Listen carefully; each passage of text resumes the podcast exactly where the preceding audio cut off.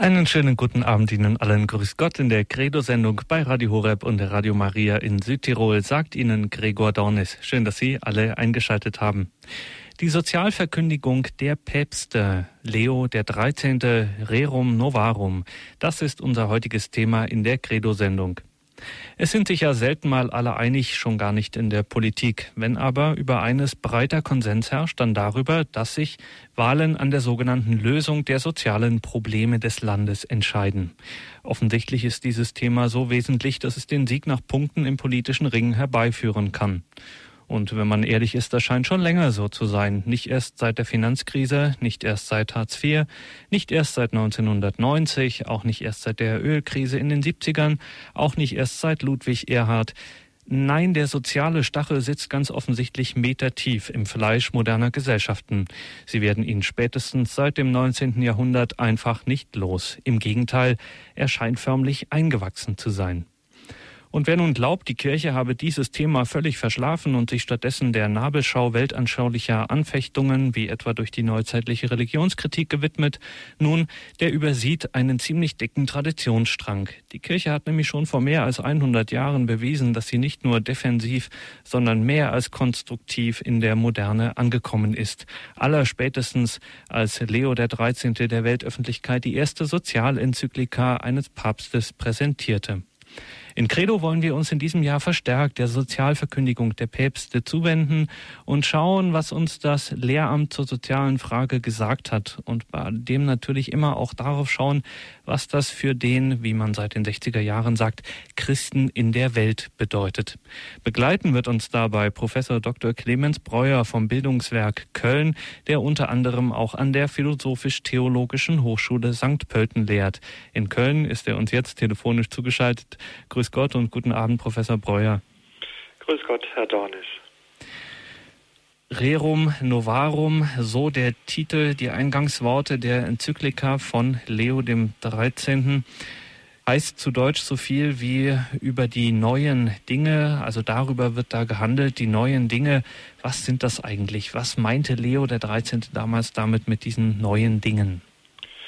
Ja, die neuen Dinge haben sich im Grunde schon Jahrzehnte zuvor angebahnt. Man kann sagen, auch schon zu Beginn des 19. Jahrhunderts. Im Wesentlichen wird hier genannt die Industrialisierung, die ja im Grunde nicht von Deutschland zunächst ausging, sondern weithin von England, auch dann über andere Länder Europas, auch Amerika begann. Und diese Industrialisierung, das heißt die Erfindung vieler neuer technischer Dinge, die Dampfmaschine, vieles weitere, das brachte eine ganz neue Arbeiterschaft hervor. Bislang waren die Menschen weithin in der Landwirtschaft beschäftigt oder im Handwerk, in anderen Dingen. Und nun gab es mit dieser Industrialisierung, mit diesen vielen technischen Erfindungen eine ganz neue Sparte. Und das hat sich im Grunde im 19. Jahrhundert rasant entwickelt, dass zahlenmäßig hier immer mehr Menschen arbeiteten in Fabriken und damit wurde im Grunde dann, hat Leo der 13. dazu Stellung genommen. Es war natürlich weithin überhaupt eine Enzyklika wird häufig oder weithin dann veröffentlicht, wenn es Probleme gibt oder Auseinandersetzungen, Streitigkeiten. Das Neue im Grunde war natürlich hier besonders, dass es nicht eine, ein Problem innerhalb direkt der Kirche gab, sondern ein Problem in der Gesellschaft. Und das war bislang neu. Das hat bislang kein Papst in diesem Maße, erst recht nicht im Rang einer Enzyklika, aufgegriffen. Und damit kann man im Grunde Leo den 13. mit dieser Enzyklika 1891 als den Meilenstein nennen, der hier diese Disziplin christliche Gesellschaftslehre oder christliche Sozialwissenschaft im Grunde auf den Weg gebracht hat. Und was es genau mit diesem Meilenstein auf sich hat, was sich in dieser Enzyklika verbirgt, was der Papst, der damalige Papst uns da gesagt hat, was er verkündet hat, das werden Sie uns heute in dieser Credo-Sendung genauer erläutern. Wir freuen uns nun, Ihnen, Professor Breuer, zuhören zu dürfen. Ja, ich möchte zunächst einige Grundgedanken eben überhaupt noch zum 19. Jahrhundert voranstellen und dann einige kurze Daten zu Leo dem 13. anfügen, bevor ich dann eben auf die Enzyklika Rerum Novarum eingehe. Wobei ich dann im Anschluss auch noch eine ja, Parallele eben zu heute ziehen möchte. Zunächst eben einige geschichtliche Ausführungen. Aus verschiedenen Gründen kann das 19. Jahrhundert den Charakter einer eigenen Epoche beanspruchen. Es war die Zeit, in der sich die Industrialisierung und die kapitalistische Wirtschaftsweise vor allem in Europa und in Nordamerika durchsetzten. Die Dominanz jedoch ging bald auf Europa über. Innerhalb der sich industrialisierenden Gesellschaft veränderten sich die Lebensweisen teilweise sehr dramatisch. Der soziale Wandel zerstörte hergebrachte Verhaltens- und Denkweisen. Es gab eine zunehmende Verstädterung. Die Menschen wohnten weithin dann viel dicht gedrängter als früher auf dem Lande. Sie hatten weniger Platz. In sehr kleinen Wohnungen wohnten sie. Und das darf man im Grunde auch gar nicht vergessen hier bei dieser ganzen Problematik. Die Bedeutung des Familienvaters, des Ernährers der Familie. Über Jahrhunderte, man könnte sagen über Jahrtausende, war der Vater im Grunde mit seiner Arbeit bei der Familie oder in der Nähe der Familie. Und mit der, mit der Industrialisierung im Grunde wurde genau dieses Band, auch das Familienband im Grunde durch die Industrialisierung gelockert und teilweise sogar aufgelöst. Eine Frage, die uns im Grunde bis heute beschäftigt, auf die die Enzyklika nicht explizit eingeht ausdrücklich, aber die im Grunde bis heute sehr bedeutsam ist. Im weiteren Verlauf entwickelte sich auch die Arbeiterbevölkerung zu einer gesellschaftlich prägenden Schicht. Arbeiterbewegung und Sozialismus wurden zu zentralen Begriffen in der zweiten Hälfte des 19. Jahrhunderts, also gerade auch in der Zeit, in der in Deutschland die Industrialisierung Platz griff und ja zunehmend vorherrschte. Dagegen verloren die über Jahrhunderte bestimmenden Adel und die Landbevölkerung tendenziell an Bedeutung. Der Nationalstaat, gerade auch wenn wir an Frankreich denken, gewann immer mehr an Bedeutung. Das Staatskirchentum war sehr stark. Entscheidende Bedeutung für die Ausbildung des Nationalstaates gewinnt im 19. Jahrhundert die Industrialisierung, die ein Ringen um wirtschaftliche Macht zwischen Europas Nationen auslöst. Ich sagte ja schon, England war Vorreiter und zunehmend kamen in weiteren Jahrzehnten im Verlauf des 19. Jahrhunderts andere Staaten hinzu, Frankreich, Deutschland und noch einige andere. Und das gab natürlich auch ein, ein Konkurrenzdenken. Nicht? Die Länder, die so dicht beieinander waren, zum Teil angrenzten aneinander, waren hier im Grunde ja, sie wollten die Ersten sein, so wie wir das ja auch überhaupt vom wirtschaftlichen Geschehen her kennen, dass Länder oder Unternehmen, der Einzelne im Grunde versucht immer ein Stück voranzugehen und vorne wegzugehen. Auch das war damals ein Kennzeichen der Industrialisierung, dass dieses Konkurrenzdenken viel stärker wurde, da man ja auf einem eng begrenzten Raum auch viel miteinander zu tun hatte, zusammenarbeiten musste und damit im Grunde auch dieses, dieser Austausch um ein Vielfaches zunahm im 19. Jahrhundert. Vielfach waren es in früheren Jahrhunderten die Handelsplätze, große Städte, die aus heutiger Sicht zwar noch klein erschienen, aber im Grunde waren das einzelne Handelsmetropolen. Und im 19. Jahrhundert entwickelten sich ganze Strukturen, ganze, ja, man kann sagen, Geflechte von Fabriken, von Menschen, die den Handel betrieben dann. Und es begann damals im Grunde schon auch ein Stück weit diese, man könnte sagen, Unübersichtlichkeit, die dann im Grunde auch eine, eine größere Komplexität heraufführte. Im Weiteren muss auch der Kommunismus genannt werden. Karl Marx ist uns allen ein Begriff, eine Person, die derzeit ja wieder, so scheint es, ein Stück weit im Kommen ist, in einer Zeit, in der wir feststellen, dass arm und reich ja diese Schere weiter auseinandergeht oder größer wird. Der Kommunismus gewinnt in der Auseinandersetzung zwischen deutschen Debatten und der Realität des englischen Wirtschaftssystems Mitte des 19. Jahrhunderts seine, ja, seine Programmatik, seine Realität.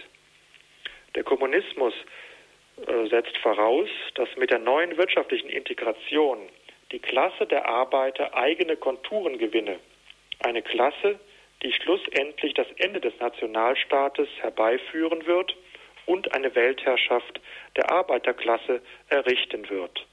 Das war ja im Grunde der Kerngedanke, die Utopie von Karl Marx, die sich ja nie so bewahrheitet hat, aber die er in seinem großen, berühmten Werk Das Kapital ja niederschrieb, dass im Grunde dieser Aufstand, diese Akkumulation, diese Ansammlung von viel Kapital, von viel Wirtschaftsmacht bei wenigen letztlich dazu führt, dass die Arbeiter, die Menschen, die wenig haben, einen Aufstand herbeiführen und dann im Grunde auch dieses Kapital an sich reißen und damit im Grunde, so hatte es Karl Marx sich vorgestellt, eine Art Paradies auf Erden herbeiführen würde.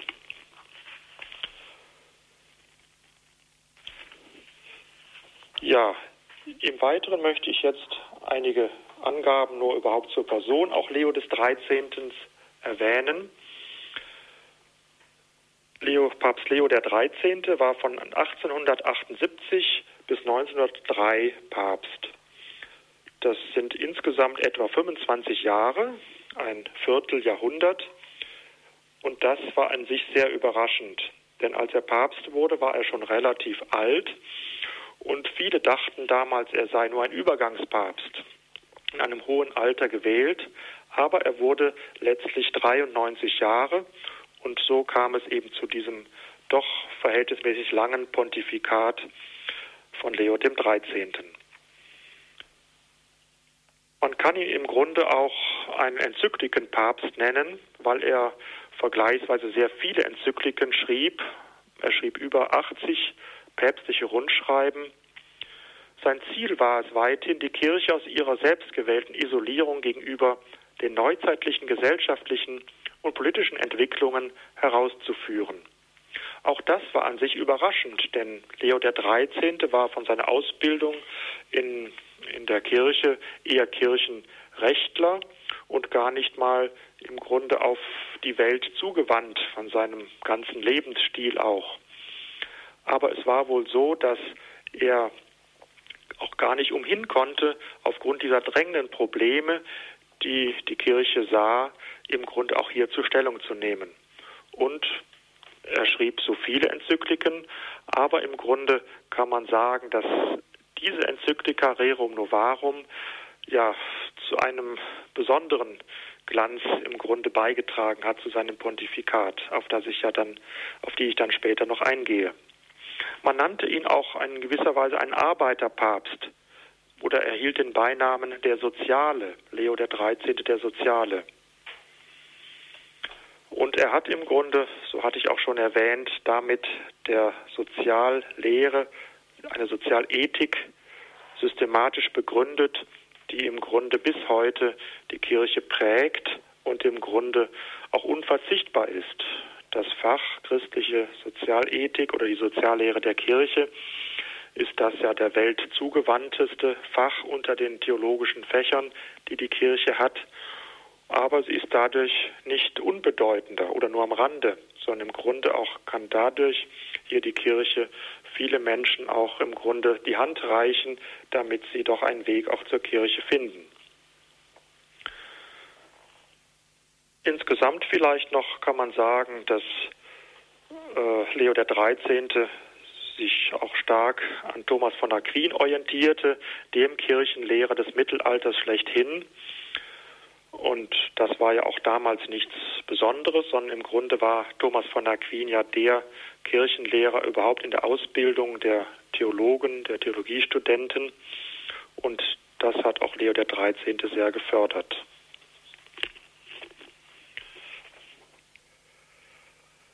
Ja, insgesamt, so sagte ich schon, es begann damit die fundierte kirchliche Soziallehre mit Leo dem 13. Und ich möchte jetzt eben schon einige, auch vor der Pause, die wir gleich machen werden, einige Angaben jetzt zum Inhalt sagen. Zunächst eben ging es neben dem Kommunismus, den ich schon erwähnt hatte, der eben ein Menschenbild voraussetzte, das rein diesseits orientiert war. Der Mensch könne eben, indem er sich hier im Grunde an diesem Aufstand beteiligt, beteiligen würde, ein Paradies auf Erden schaffen. Im Grunde ja diese Heilslehre, die wir ja auch aus anderen, äh, ja aus Sekten kennen, aus anderen äh, religiösen Vorstellungen, die aber ja völlig grundsätzlich diametral dem christlichen Gedanken widerspricht, dass im Grunde Heil im letzten nur von Gott kommen kann und im letzten auch nicht in diesem Leben vollkommen erreicht werden kann. Ja, insgesamt im Weiteren sieht Leo der 13. eine staatliche Sozialpolitik äh, dringend notwendig.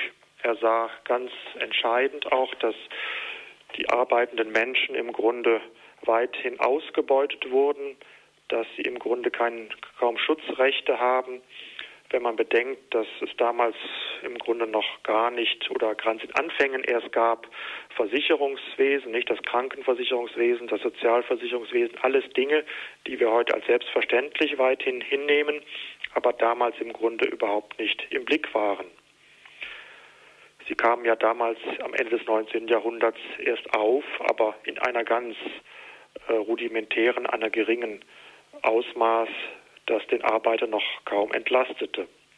Und es hieß damals im Grunde auch, wenn ein Arbeiter, ein Familienvater krank wurde oder sogar behindert wurde, die Arbeitsplätze waren zum Teil sehr gefährlich, gesundheitlich, körperlich, aber auch, dass der Geist im Grunde bei nicht wenigen Berufen in Mitleidenschaft gezogen wurde, nicht durch, durch viele Dämpfe oder Gifte, dann war das im Grunde häufig ein, ja, ein Schicksalsschlag für die Familie, die Angehörigen, die im Grunde ja, ein, an den Rand ihrer Existenz führten.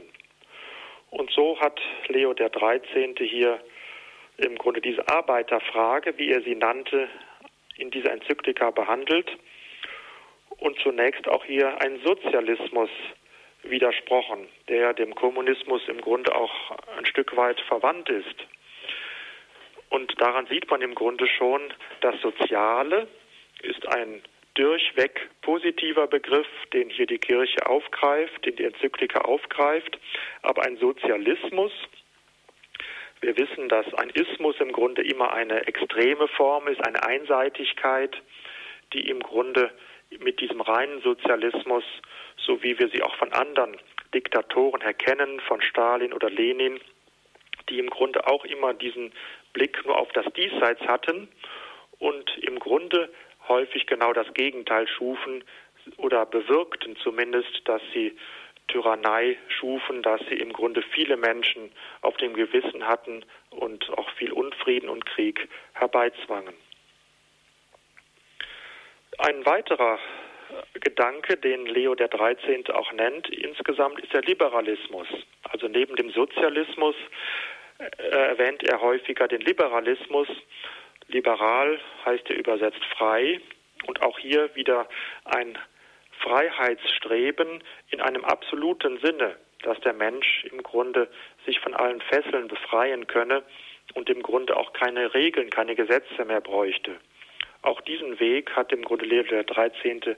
abgelehnt und gesagt, beide Formen, beide Extremformen, die man im Grunde hier als zwei Pole nennen kann, den Sozialismus auf der einen Seite, wo der Einzelne ja im Grunde gar nicht mehr etwas bestimmen kann, sondern die Menge, die Gemeinschaft bestimmt oder der Machthaber. Auf der anderen Seite dieser Liberalismus, der im Grunde auch das christliche Menschenbild verfehlen würde.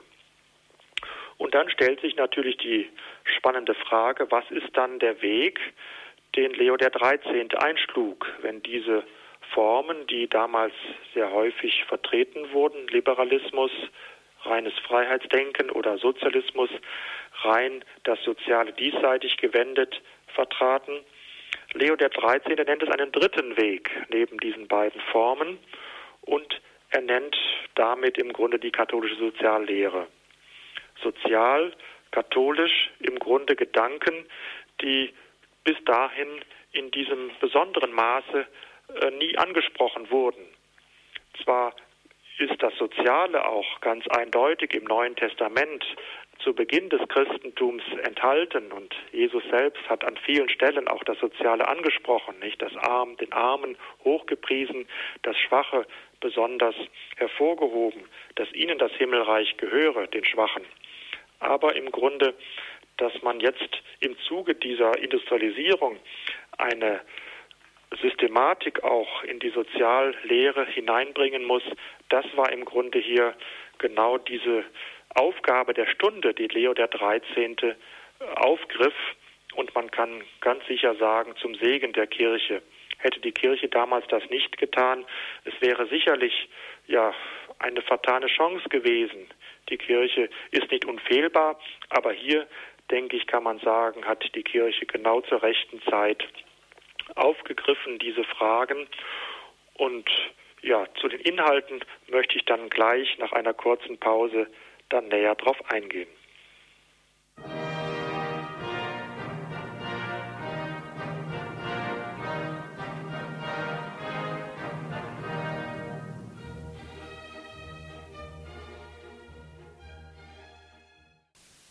Sie haben eingeschaltet in der Credo-Sendung bei Radio Horeb und Radio Maria Südtirol. Heute mit einem ersten Teil in einer Reihe zur Sozialverkündigung der Päpste. Wir widmen uns Leo dem 13. und seiner Enzyklika Rerum Novarum. Unser heutiger Referent ist Professor Clemens Breuer von der Philosophisch-Theologischen Hochschule in St. Pölten. Er arbeitet auch beim Bildungswerk in Köln. In einem ersten Teil seines Vortrages hat er zunächst einen Blick geworfen auf die Situation des 19. Jahrhunderts, die aufkommende Industrialisierung, die wirklich äh, sehr radikale Veränderung der Lebenswelt, beispielsweise für die Familien, die durch die Industrialisierung immer weiter bedroht wurden. Die Kirche, die Rolle, die gesellschaftliche Rolle der Kirchen, der Kirche verliert an Bedeutung. Es kommt eine zunehmende Komplexität auf und eine der Antworten der damaligen Zeit war beispielsweise der Kommunismus. Leo der 13., den man auch den Enzyklikenpapst nannte und auch aufgrund seiner sozialen Ausrichtung den Arbeiterpapst, ihn haben, hat uns Professor Breuer kurz vorgestellt. Er war es, der im Grunde die Sozialethik, die christliche Gesellschaftslehre äh, systematisch begründet hat.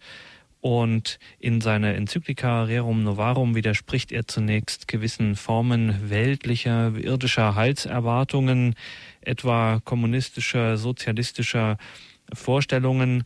Ähm, und er mahnt zugleich an eine staatliche Sozialpolitik, bestimmte Schutzrechte für die arbeitenden Menschen. Sozial jedenfalls ist für ihn ein wirklich positiver Begriff. Und was sich nun weiter hinter dieser Enzyklika verbirgt, was da drin steht, das erfahren wir nun im zweiten Teil seines Vortrags. Bitte, Professor Breuer. Ja, ich möchte jetzt einige Stellen, einige bedeutsame Stellen der Enzyklika nennen. Es ist häufig sehr sinnvoll, dass man eine Enzyklika nicht nur einfach über sie spricht, sondern bevor man über sie spricht, auch einige wichtige Stellen erwähnt, am besten auch im Wortlaut, um im Grunde dann auch ja, kompetent mitreden zu können. Zunächst eben Generell ist es ja weithin so, dass Enzykliken durchnummeriert werden, dass also nicht die Seitenzahl genannt wird, sondern im Grunde immer abschnittweise hier Nummern vergeben werden, damit dann auch weltweit hier keine Verwirrung gestiftet werden kann. Deshalb im Grunde, wenn ich mal eine Zahl nenne, ist das immer die Nummer und nicht die Seitenzahl. Zunächst erwähnt äh, Leo der 13. Äh, bringt eine kurze Situationsbeschreibung und da erwähnt er beispielsweise, das Kapital ist in den Händen einer geringen Zahl angehäuft, während die große Menge verarmt. Aber er sagt gleichzeitig auch, es wächst in den Arbeitern das Selbstbewusstsein, ihre Organisation zu erstarken. Und dazu gesellt sich aber auch der Niedergang der Sitten. Dieses alles hat den sozialen Konflikt hervorgerufen, vor welchem wir heute stehen. So schreibt Leo der 13. Also im Grunde diese starken Veränderungen, die bringen im Grunde auch ein Stück weit das gesamte menschliche Gefüge durcheinander. Wir können das durchaus ein Stück vergleichen, auch mit den 60er Jahren vielleicht, mit im 20. Jahrhundert, wo ja im Grunde auch wieder so ein, ein Modernisierungsschub aufkam und im Grunde die Menschen ja alles äh, im Grunde ja nach außen strebten, sich befreit sahen und im Grunde eine Euphorie besaßen, die ein Stück weit utopisch war, über die Realität im Grunde hinausging. Heute sind wir Jahrzehnte später ein Stück schlauer, so könnte man sagen, oder man sieht es nüchterner zumindest. Aber damals war das im Grunde auch so oder ähnlich, dass man im Grunde durch die vielen Neuerungen, die Industrialisierung und auch viele Unternehmer, die schnell reich wurden, dass im Grunde hier diese Euphorie unter einigen wenigen herrschte. Und das führte im Grunde auch, so schreibt Leo der 13., zu einem ja, sittlichen, ein Stück weit auch Verfall. So schreibt er im Niedergang, dass im Grunde äh, viele Familien zerbrachen auch, weil im Grunde hier die Ernährer, die Arbeiter, die Männer weithin, aber auch Frauen im Grunde dann aus der Familie gerissen wurden und das auch häufig dann gar nicht in der Nähe ihrer Familien sie waren. Im Weiteren schreibt Leo der 13. in der Nummer 2 im zweiten Abschnitt der Enzyklika Produktion und Handel sind fast zum Monopol von wenigen geworden und so konnten wenige übermäßig Reiche eine Masse von Besitzlosen ein nahezu sklavisches Joch auferlegen. Dieser Begriff Sklave, der ist ja im Grunde schon Jahrtausende alt.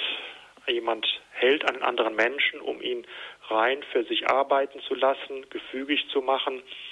Und das war auch ein Stück weit hier diese Tendenz wieder in der Industrialisierung, dass Menschen im Grunde ja zu Sklaven, zu Dingen fast wurden von Unternehmern, dass sie sie im Grunde rein als ja als ausführendes Organ im Grunde behandelten und im Grunde gar nicht mehr als Menschen ansahen, die auch eigene Bedürfnisse haben und im Grunde auch ein Recht, äh, gerecht behandelt zu werden.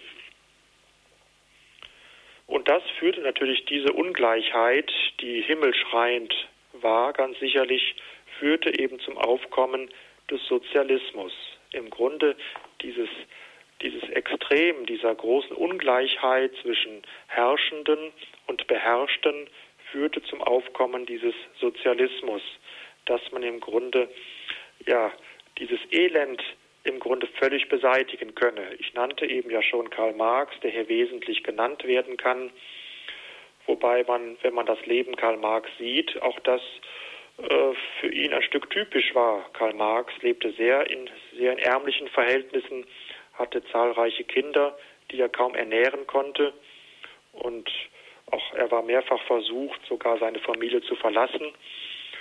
Und so überlegte sich eben Karl Marx eben, wie man aus diesem Dilemma herauskommen könne. Und das tat er im Grunde natürlich dann in der Abgeschiedenheit, fernab von der Realität, fernab von der Familie, um sich konzentrieren zu können. Und so kam es eben zu dieser Utopie des Sozialismus oder auch dann des Kommunismus, die aber realitätsfremd war, weil im Grunde alles auf das Diesseits gelagert wurde und damit hoffnungslos überfrachtet wurde. Im Weiteren, schon am Anfang hier der Enzyklika, im vierten Abschnitt in Nummer 4 nennt Leo der 13. den Besitz privaten Eigentums des Menschen als ein Naturgesetz, als ein Naturrecht, das dem Menschen zustehe. Und damit im Grunde war er schon auch wieder völlig den sozialistischen oder kommunistischen Gedanken konträr. Denn dass der Mensch etwas besitzt, das war im Grunde äh, dem Marxismus fremd. Das wollte man gerade überwinden.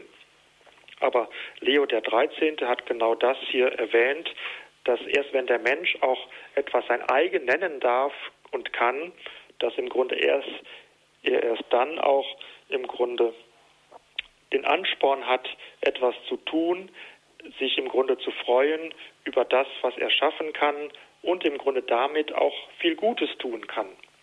Und damit ist man dann schon im Weiteren, was Leo ansprach, dass das Eigentum ein Recht hat, der Mensch hat ein Recht auf Eigentum, aber dass er im Grunde dieses Eigentum auch sozial einsetzen soll. Im Grunde, dass er versuchen soll, immer einen Blick haben soll, damit auch Gutes zu tun. Und damit im Grunde ist er auch, im Grunde ja kann man sagen, bei dem, was der Mensch will. Wenn der Mensch etwas besitzt, kann man einerseits sagen, er will es ganz nur für sich besitzen, aber im Grunde kann man, und das entspricht auch dem Wesen des Menschen, viel eher, dass er damit Gutes tun kann. Das freut ihn selbst, aber es freut auch andere und damit im Grunde haben wir diesen sozialen Gedanken schon ganz entscheidend genannt. Im Weiteren nennt er dann in den folgenden Nummern das Verhältnis des Menschen zum Staat. Und dort ist der prägnante Satz formuliert, der Mensch ist älter als der Staat. Und damit wird deutlich, dass nicht der Mensch dem Staat zu dienen hat, sondern der Staat dem Menschen. Oder man könnte auch anders formulieren, etwas später kommt auch diese Formulierung, dass die Familie älter als der Staat ist. Und damit muss der Staat der Familie dienen und nicht die Familie dem Staat. Dort, wo eben Menschen sich hier verpflichten, eine Familie zu gründen, sich verantworten, dort eben ist der Staat auch gefordert, hier sich für diese Gemeinschaft einzusetzen. Alles Dinge, die im Grunde dem Sozialismus oder auch dem Kommunismus entgegenliefen. Dort war der Staat im Grunde das entscheidende Organ, dem sich alle Menschen unterzuordnen hatten. Also auch hier ein klarer Kontrapunkt von dem Papst, dass er sich nicht eben diesen Lehren, die damals sehr häufig verbreitet waren, des Sozialismus im Grunde, dass er sich denen anschloss. Er schreibt hier im Weiteren, was ich gerade erwähnt, die Familie ist älter als jegliches andere Gemeinwesen und deshalb besitzt sie unabhängig vom Staate ihre innewohnenden Rechte und Pflichten. Rechte und Pflichten, genau diese Balance wird hier erwähnt. Wer eine Familie gründet, geht Rechte ein oder bekommt Rechte, aber er geht auch Pflichten ein. Beides muss in einer Balance stehen und damit im Grunde dient es dann auch dem Gemeinwesen, wenn hier jemand diese Familie gründet und beibehält.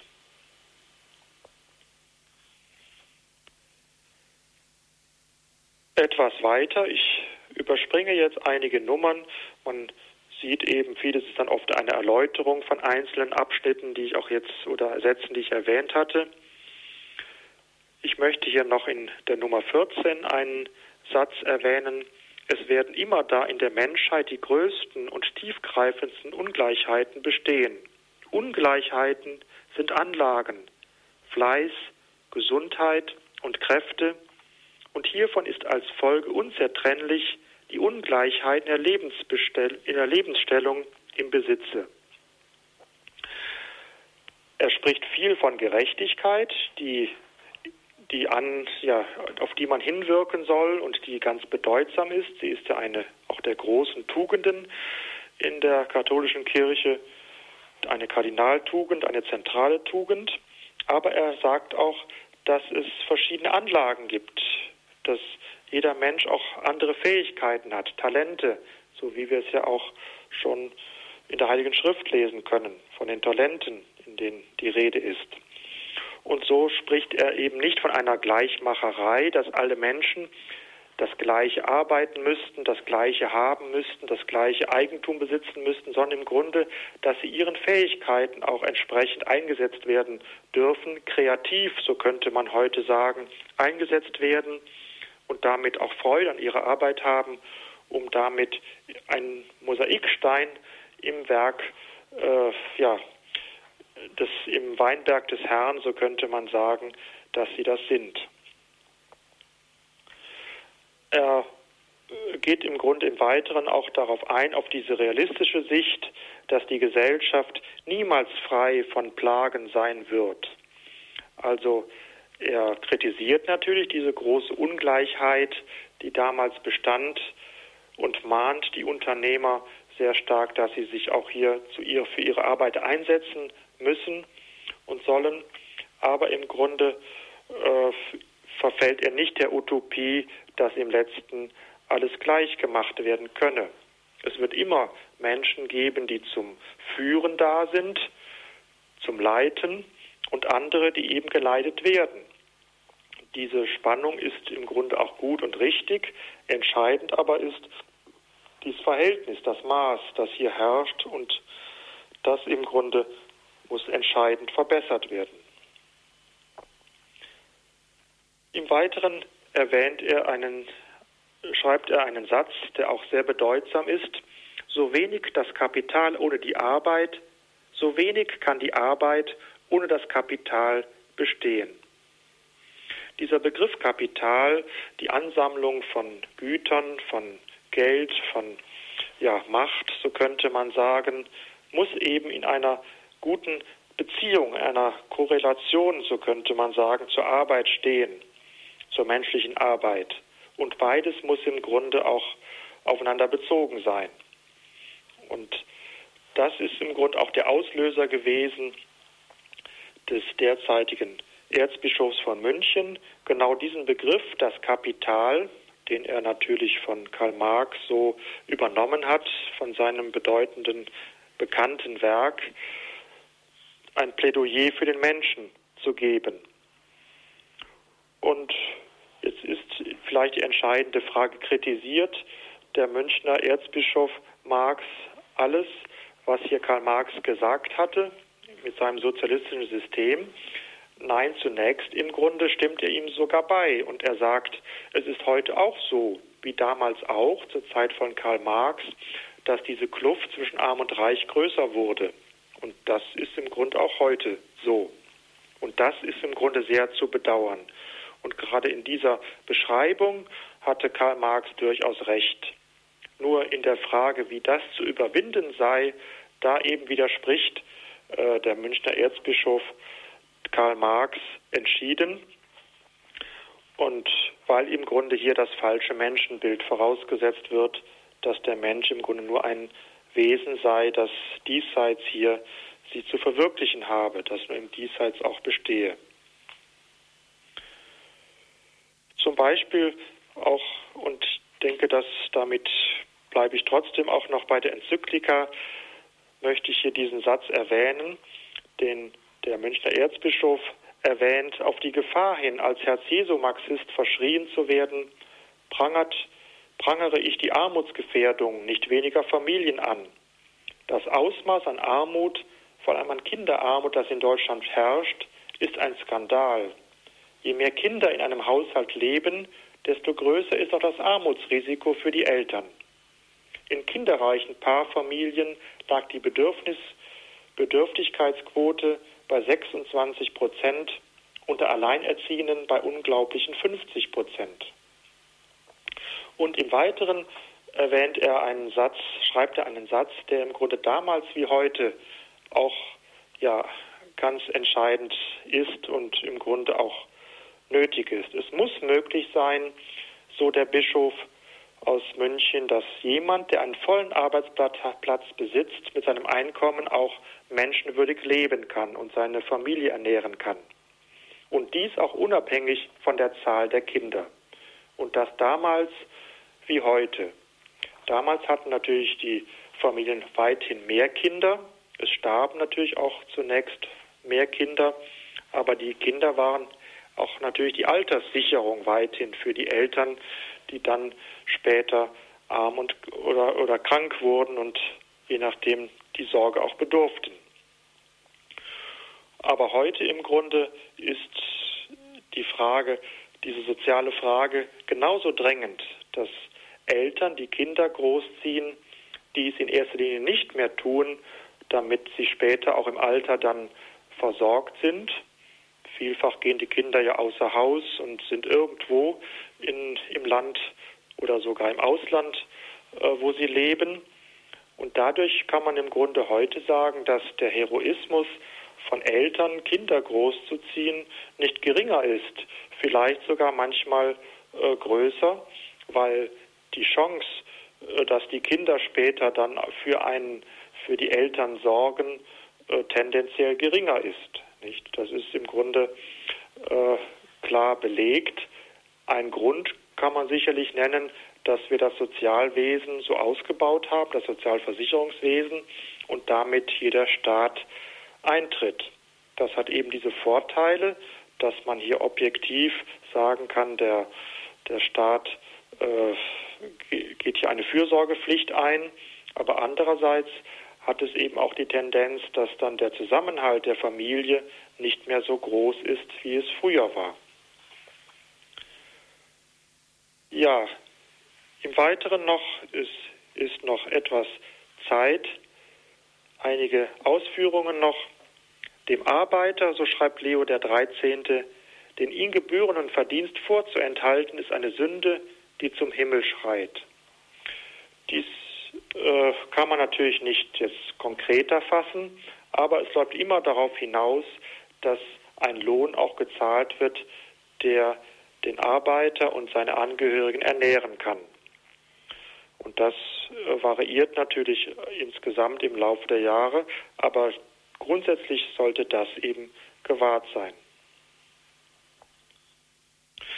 Vielleicht noch kann man eine Frage nennen, ging es den Menschen vor der Industrialisierung besser als während der Industrialisierung oder nach der Industrialisierung oder nach äh, dem 19. Jahrhundert?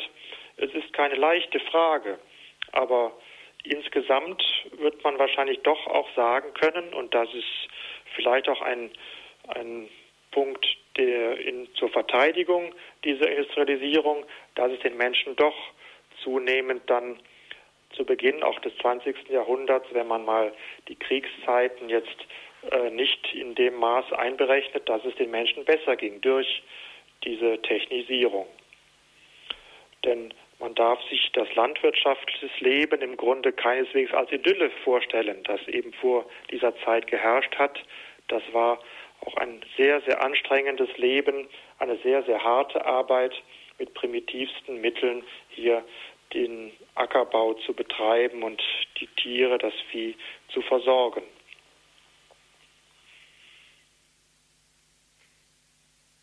Ja, im Weiteren, ich bin jetzt schon relativ weit oder in der Mitte der Enzyklika, so könnte man sagen, geht er dann auch auf erzieherische Maßnahmen ein, dass die Menschen im Grunde auch in diesem Geist der Gerechtigkeit erzogen werden müssen also der Bereich der Bildung, den er erwähnt, dass im Grunde hier auch systematisch die Menschen dazu äh, angehalten werden, gerecht zu handeln.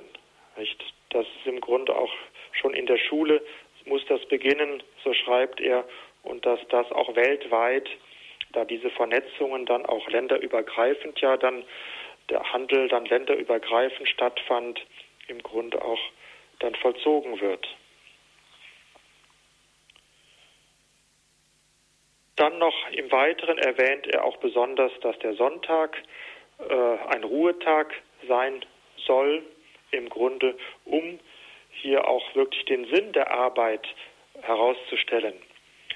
Der Mensch arbeitet nicht um seiner selbst willen, die Arbeit hat keinen Selbstzweck, sondern im Grunde ist die Arbeit im Grunde auch ja, Dienst am Werk Gottes, an, an dem Auftrag Gottes, den der Mensch erhalten hat.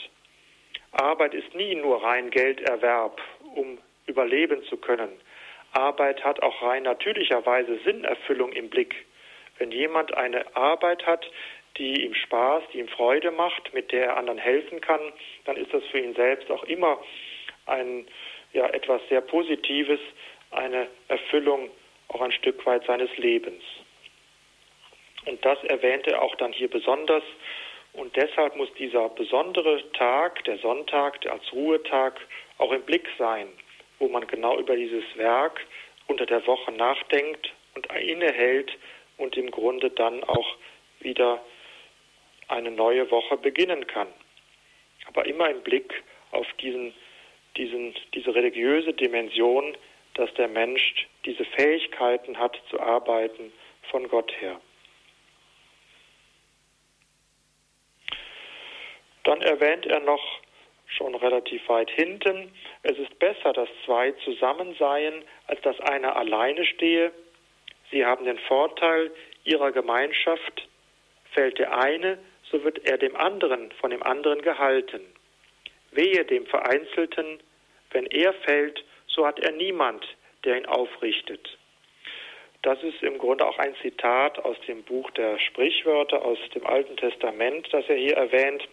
Und damit will er nochmal dieses Soziale auch verdeutlichen, dass der Mensch von Natur aus ein soziales Wesen ist und nicht zur Vereinzelung da ist, sondern im Grunde genau danach strebt, sich mit anderen auszutauschen und im Grunde dadurch seiner Natur auch gerecht wird. Ja, das sind im Wesentlichen die Gedanken, die hier aus der Enzyklika aus meiner Sicht zu erwähnen sind.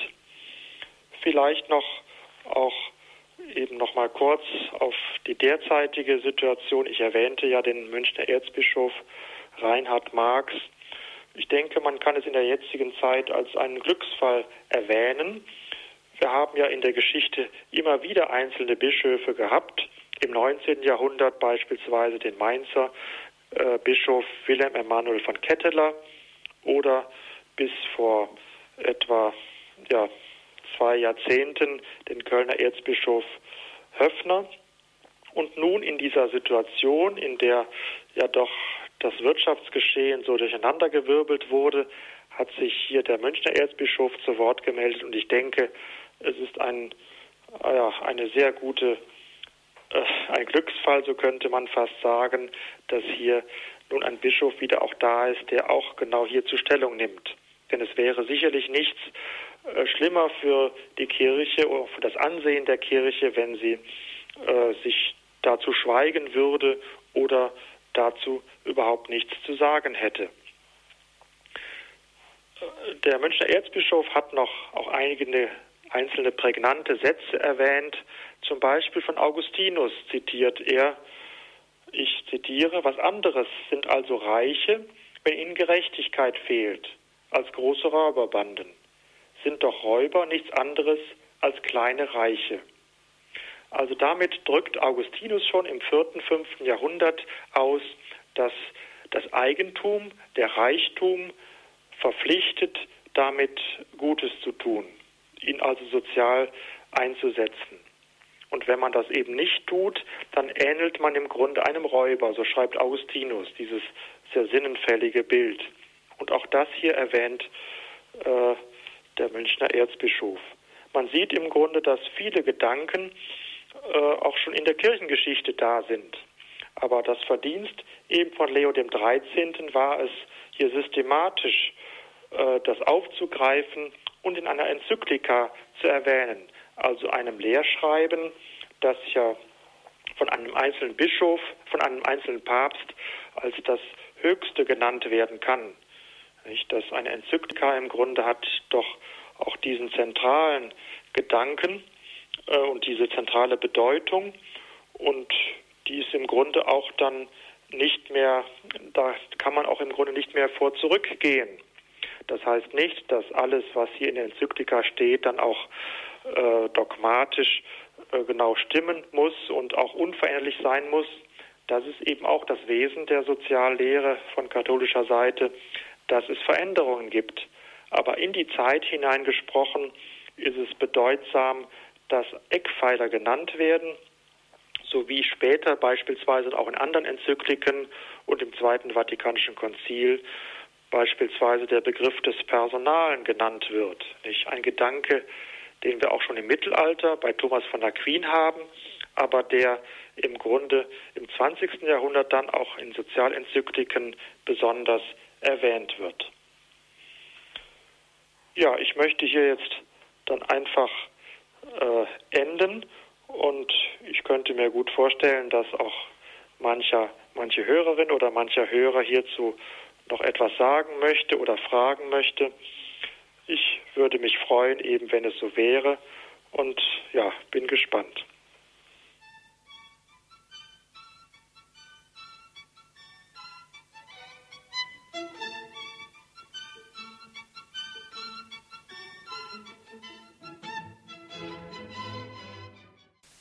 Sozialverkündigung der Päpste in unserer Credo-Sendung hörten wir heute Professor Clemens Breuer zum, zu der Enzyklika von Leo dem 13. Rerum Novarum. Im zweiten Teil seines Vortrags sind wir durch diese Enzyklika gegangen. Professor Breuer hat uns dahin durchgeführt Und viele Aspekte kamen da zur Sprache, unter anderem der unmittelbare Zusammenhang von Kapital und Arbeit, von Geldbesitz, von Geldvermehrung auch und Arbeit, die Verteidigung des Rechtes auf Besitz. Besitz gehört zum Menschsein dazu, etwas zu besitzen. Allerdings, wie auch immer, es verpflichtet gleichzeitig, es hat gleichzeitig einen äh, sozialen Aspekt. Äh, man hat es nicht nur um seiner selbst willen, sondern immer auch um der anderen willen. Es hat also eine soziale Dimension. Auch über die Arbeit hat Leo der 13. sehr vieles Interessantes gesagt, unter anderem, dass es eben immer auch nicht nur eine reine Erwerbsarbeit ist, sondern auch äh, ein Dienst am Werk Gottes. Es gehört zum Menschsein dazu. Auch Arbeit ist eine Dimension des Menschseins. Vielen herzlichen Dank, Professor Breuer, für Ihre Ausführungen. Am Ende Ihres Referates, als Sie dann nochmal über die Arbeit gesprochen haben und äh, Leo den 13. da ein wenig äh, dargestellt haben, seine Auffassung dazu, ist ja deutlich geworden aus Ihren Worten, also Arbeit ist schon mehr als einfach nur Geld verdienen. Wenn man es vielleicht so sagen kann, also wir arbeiten eigentlich nicht, um Geld zu verdienen, sondern weil wir als Menschen arbeitende Wesen sind. Weil Arbeit zu unserem, zu uns gehört, deswegen verdienen wir dann Geld. Und äh, damit bestreiten wir unser Leben. Das ist ja eigentlich ein Aspekt, der in unseren Tagen über eigentlich so gut wie gar keine Rolle mehr spielt, oder? Also eigentlich leben wir doch in Zeiten, wo es heißt, also sieh zu, dass du Arbeit hast. Man ist froh, wenn man äh, Geld verdient, wenn man über die Runden kommt, aber man arbeitet, um Geld zu verdienen. Ja, ja, so wird es auf jeden Fall überall dargestellt, so kann man sagen, nicht? Aber äh, im letzten schwingt und vorder oder unter der Decke, so könnte man sagen, schwingt immer auch mit, dass jemand, der keine Arbeit hat, im Grunde äh, ja, er wird, er wird nicht gebraucht, nicht? Er im Grunde, er fühlt sich nutzlos. Und das äh, ab und zu merkt man das auch mal bei Menschen, nicht? Und das betrifft, sagen wir mal, qualifizierte, sehr hochqualifizierte, studierte, wie aber auch einfache Arbeiter. Dass manche sagen, ich äh, finde keine Arbeit, aber ich, äh, ich, ich will mich trotzdem irgendwie engagieren, nicht? Im Ehrenamt dann oder anderweitig oder ich, ich gehe doch einer gewissen einem 1-Euro-Job oder einer Arbeit nach, die gering bezahlt wird, obwohl ich je nachdem den gleichen Betrag hätte, wenn ich nicht arbeiten würde. Nicht? Daran sieht man schon, im Wesen des Menschen ist äh, schon etwas, er will etwas bewirken, etwas verändern. Und bei manchen ist es natürlich stärker, bei manchen weniger. Aber dieses reine, nur zu arbeiten, um Geld zu verdienen, das ist im Grunde eine Einseitigkeit, nicht? Das rührt natürlich auch daher, dass wir so dieses wirtschaftliche Denken so in den Vordergrund rücken, nicht? Dieses Berechnende mit dem Geld vom rechtlichen her, weil es auch vom wirtschaftlichen her, was sich nicht rechnet, das hat auch keinen Sinn. So eben ist heute die Devise. Und der Mensch ist aber nicht nur ein, ein Homo economicus, also ein Mensch, der rein wirtschaftlich denkt, sondern er ist im Grunde auch jemand, der, der den Sinn in dieser Arbeit, in seinem Dasein erfahren will. Und damit im Grunde geht das über dieses rein wirtschaftliche hinaus. Und das kann man im Grunde nicht häufig genug sagen. Nicht? Arbeitslosigkeit ist nicht nur ein Dilemma, dass man wenig Geld hat oder kein Geld hat, sondern Arbeitslosigkeit ist ein Dilemma, dass man nicht gebraucht wird, dass man den Sinn äh, ein Stück weit aus dem Blick verliert, nicht, den man im Grunde für die Gesellschaft darstellen könnte, wenn es die Möglichkeit gäbe. Also das heißt, gerade aus dieser Enzyklika können wir auch lernen oder sie lehrt uns auch, dass eben auch in der Wirtschaft, in den wirtschaftlichen Zusammenhängen bestimmte Dinge eben nicht einfach so abgerechnet werden können, sondern dass wir es auch hier mit Dingen zu tun haben, die wir dann, also wofür es dann auch gar keine großen objektiven Maßstäbe gibt. Also gehen wir zum Beispiel in die Forderung des gerechten Lohnes. Ja. Äh, da haben wir ja so ein typisch katholisches Problem, dass hier, dass wir hier mit so einem Attribut daherkommen, das, wo wir eigentlich offen lassen müssen, was das jetzt im konkreten Einzelfall heißen kann. Was ist gerecht? Was ist die angemessene Entlohnung? Was ist angemessen? Offensichtlich braucht ja dafür Maßstäbe, mit denen wir im, wie Sie sagen, wie mit denen so der Homo economicus eigentlich nicht viel anfangen kann. Ja, gerecht eben hängt natürlich auch wesentlich von den Umständen ab, nicht? Und es gibt ja auch bei uns eine Diskussion, ist es gerechtfertigt, dass ein, ein Top-Manager äh, das ja nicht nur hundertfache, je nachdem, sondern das vielleicht tausendfache von einem Arbeiter verdient, nicht? Und das sind Maßstäbe dann schnell, die genau diese Gerechtigkeit aus dem Blick geraten lassen, nicht? Es ist im Grunde undenkbar, dass jemand äh, 500 Mal äh, bedeutendere Arbeit verrichtet oder tausendmal bedeutendere Arbeit verrichtet als jemand, der eben geringer qualifiziert ist, nicht? Das mag rein ökonomisch gesehen, mag das eher dem richtig sein, dass jemand, der eine große Verantwortung hat, je nachdem äh, tausendmal äh, mehr auch bewirkt.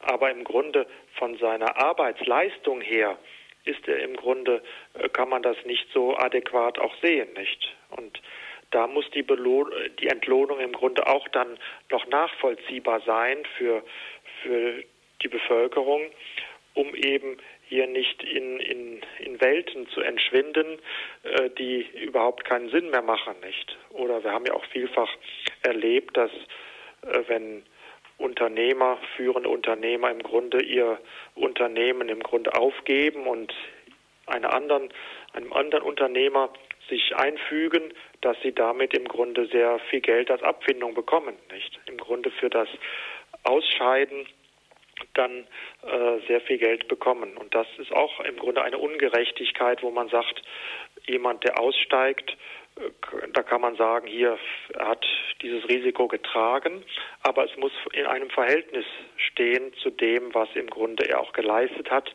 und dem, was am Schluss im Grunde auch hier er an Verantwortung abgibt. Und das darf in einem Übermaß dann noch im Grunde den Anreiz bieten, genau dieses zu tun, nicht? dass er das Unternehmen dann abstößt und jemandem anderen, einem anderen Unternehmen dann äh, übergibt. Und gibt es eine, eine ökonomische Möglichkeit, einen ökonomischen Anreiz für eine so verstandene Gerechtigkeit, für eine echte Gerechtigkeit, oder muss man da nicht doch ähm, ein wenig resignieren und sagen, also ich kann lediglich an eure Gesinnung appellieren? Ja, die, auch die Sozialethik, die Soziallehre muss natürlich im letzten auch individualethisch, das heißt auch moralisch argumentieren, nicht an, an die Verantwortung des Einzelnen, an das Gewissen des Einzelnen und das kann niemand, das kann keine Gesellschaft im Einzelnen abnehmen, nicht? Das ist im Grunde auch die Freiheit, die der Staat im Einzelnen lassen muss. Wir müssen zwar auch viele Gesetze haben und das haben wir ja auch, vielleicht im Übermaß sogar, aber letztlich, äh, das sagen eben auch die Sozialenzykliken, ist immer wieder auch die Freiheit des Einzelnen gefragt, sei es des Unternehmers, des, also des Arbeitgebers, sei es auch des Arbeitnehmers. Nicht? Hier muss eben auch diese Freiheit im Blick sein, die niemand äh, ihm abnehmen kann. Die Freiheit des Gewissens dann doch auch hier äh, im guten Sinne für die Gemeinschaft und im letzten dann auch für sich zu entscheiden. Und kehren wir mal an dieser Stelle zu Leo äh, zurück und zu seiner Enzyklika. Irgendwie hat man ja den Eindruck, äh, er hat sich da so ein bisschen zwischen alle Stühle gesetzt. Also all den äh, großen Bewegungen, die zu dieser Zeit äh, da waren, irgendwie, ähm, ja, das die katholische Mitte, wie man so sagt, ähm, gesucht. Konnte sich eigentlich eine so besonnene Wortmeldung wie seine, die an alle Seiten, die an allen Seiten ein wenig korrigiert und auch äh, kritisiert durchaus, konnte sich so eine Wortmeldung überhaupt in dieser Zeit äh, Gehör verschaffen? Ja, es war sicherlich auch in der damaligen Zeit war es schon ein, eine Stimme, die, die Gehör bekam nicht, die sich natürlich nicht in dem Sinne gleich auch überall auf Zustimmung stieß, sei es auch in der Kirche nicht, sei es im Staat auch natürlich nicht, aber es, man kann sagen, steht da Tropfen hüllt den Stein, nicht? Die Richtung muss stimmen. Und äh, da haben Sie natürlich zu Recht gesagt, dass man vielleicht meinen könnte, dass die Soziallehre es irgendwie allen recht machen will, nicht? So einerseits die Unternehmer, das Recht auf Eigentum wird betont, aber andererseits eben auch dann, äh, dass die Arbeitnehmer zu ihrem Recht kommen, nicht? Und zu dieser Balance, die man versucht anzustreben, gibt es im Grunde keine Alternative. Und das hat im Grunde auch der Münchner Erzbischof angesprochen, nicht? Es ist ganz wichtig, dass eben die Stimme der Kirche auch ausdrücklich zur Sprache kommt, nicht um es allen recht zu machen, sondern im Grunde um genau diese Grundsätze oder Prinzipien, die sich dann auch entwickelt haben, der Soziallehre der Kirche, um die besonders hervorzuheben. Im letzten natürlich, hatte ich ja angesprochen, ist es das Menschenbild, das im Blick ist. Gerechtigkeit ist als Ziel im Blick und wir müssen versuchen, auch da diesen Ausgleich zu schaffen. Dieser Ausgleich als Tugend. Nicht? Die Tugend ist immer die Mitte zwischen den Extremen, in diesem Falle zwischen dem Liberalismus und dem Sozialismus oder Kommunismus. Und das ist keine, ist keine Weichmacherei, nicht? das ist kein Weichspülen, sondern im Grunde das ist das Profil hier der katholischen Soziallehre, dass sie äh, diese Balance im Grunde dieses Augenmaß, dieses realistische Augenmaß im Blick hat, das sich an dem Menschenbild auch gerade der Person auszurichten hat und das eben im Grunde dem Sozialismus entgegensteht. Und dieses Profil werden wir uns noch genauer anschauen dürfen. Wir freuen uns auf die Fortsetzung dieser Reihe, auf den zweiten Teil. Da wird es dann um Pius XI. gehen und seine Enzyklika Quadragesimo Anno zum Jubiläum damals eben dieser Enzyklika von Leo dem 13. herausgebracht. Vielen herzlichen Dank, Professor Breuer, für diesen Abend, für diese Stunde der, dieser interessanten Informationen und äh, Hinweise. Wie gesagt, wir freuen uns auf das nächste Mal. Ihnen zunächst alles Gute, einen schönen Abend noch und auf Wiederhören bis zum nächsten Mal. Auch Ihnen, liebe Hörerinnen und Hörer, herzlichen Dank, dass Sie hier mit dabei waren in unserer Credo-Sendung. Die können Sie nochmal hören, wenn Sie sich eine CD bestellen möchten und natürlich auch auf unserer Homepage. Da finden Sie das im Podcast- und Download-Angebot.